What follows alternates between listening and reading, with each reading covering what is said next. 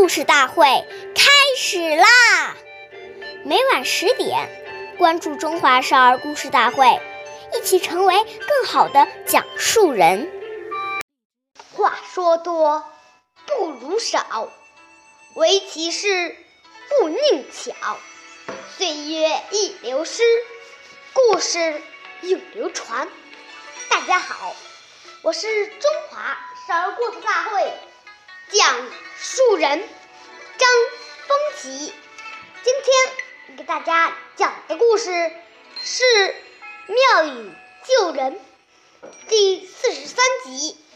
朱可景是三国时期孙权手下的大臣，平时话不多，但常常在紧要关头，几句话就能解决问题。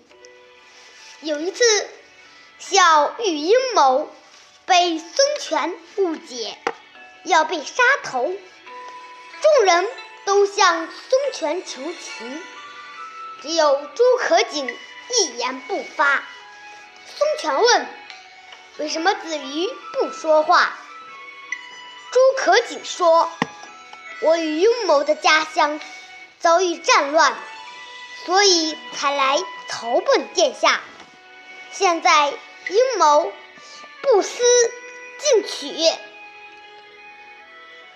辜负了您，还求什么宽恕呢？短短几句话，孙权就感到阴谋不远千里来投奔自己，即使有过错，也应该原谅，于是赦免了阴谋。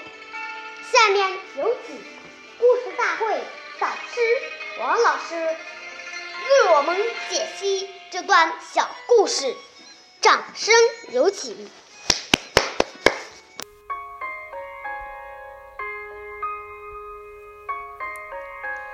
所谓言多必失，如果你滔滔不绝，很多话还没有思考清楚就说出去了，结果就收不回来了。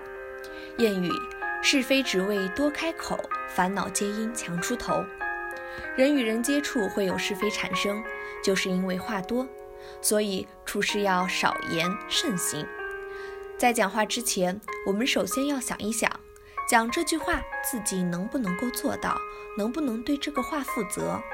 如果我们说的话能够做到，能够负起责任，这才能够说。